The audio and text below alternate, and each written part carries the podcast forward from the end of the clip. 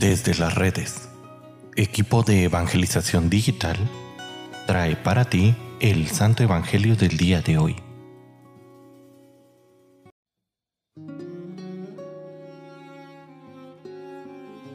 El día de hoy, viernes 17 de febrero, escuchemos con atención el Santo Evangelio según San Marcos. En aquel tiempo Jesús llamó a la multitud y a sus discípulos y les dijo, El que quiera venir conmigo, que renuncie a sí mismo, que cargue con su cruz y que me siga, pues el que quiera salvar su vida la perderá, pero el que pierda su vida por mí y por el Evangelio, la salvará. ¿De qué le sirve a uno ganar el mundo entero si se pierde a sí mismo? ¿Y qué podrá dar uno a cambio para recobrarla? Si alguien se avergüenza de mí y de mis palabras ante esa gente idólatra y pecadora, también el Hijo del Hombre se avergonzará de él cuando venga con la gloria de su Padre entre los santos ángeles. Y añadió, yo les aseguro que algunos de los aquí presentes no morirán sin haber visto primero que el reino de Dios ha llegado ya con todo su poder. Palabra del Señor. Una de las cosas que llama la atención de nuestra generación es que muchos y en muchas circunstancias nos da pena mostrarnos como verdaderos cristianos. Y no me refiero simplemente a traer una cruz colgada al pecho, el rosario, que muchas veces son más un adorno que otra cosa, sino a dejar que Cristo se transparente en nosotros Mucha gente tiene miedo al que dirán.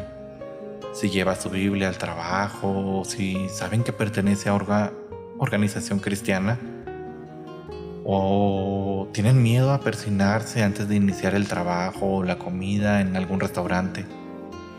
Jesús nos previene de esto en el Evangelio.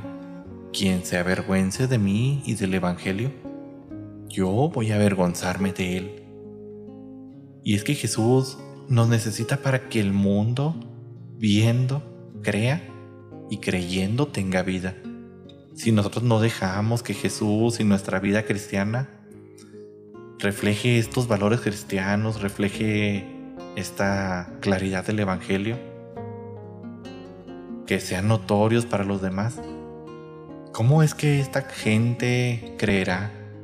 ¿Cómo será que esta generación que solo busca el confort, el placer y las riquezas va a confiar en el Señor y va a volver su mirada a Cristo.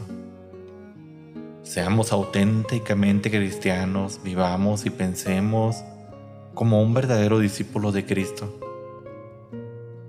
Hermano, hermana, siéntete orgulloso de ser y de vivir como un cristiano. No lo ocultes, pues el tesoro más grande no se oculta ¿Qué sería de nosotros si tuviéramos una de las obras de arte más cotizadas, más famosas, escondida en un armario donde nadie pueda verla?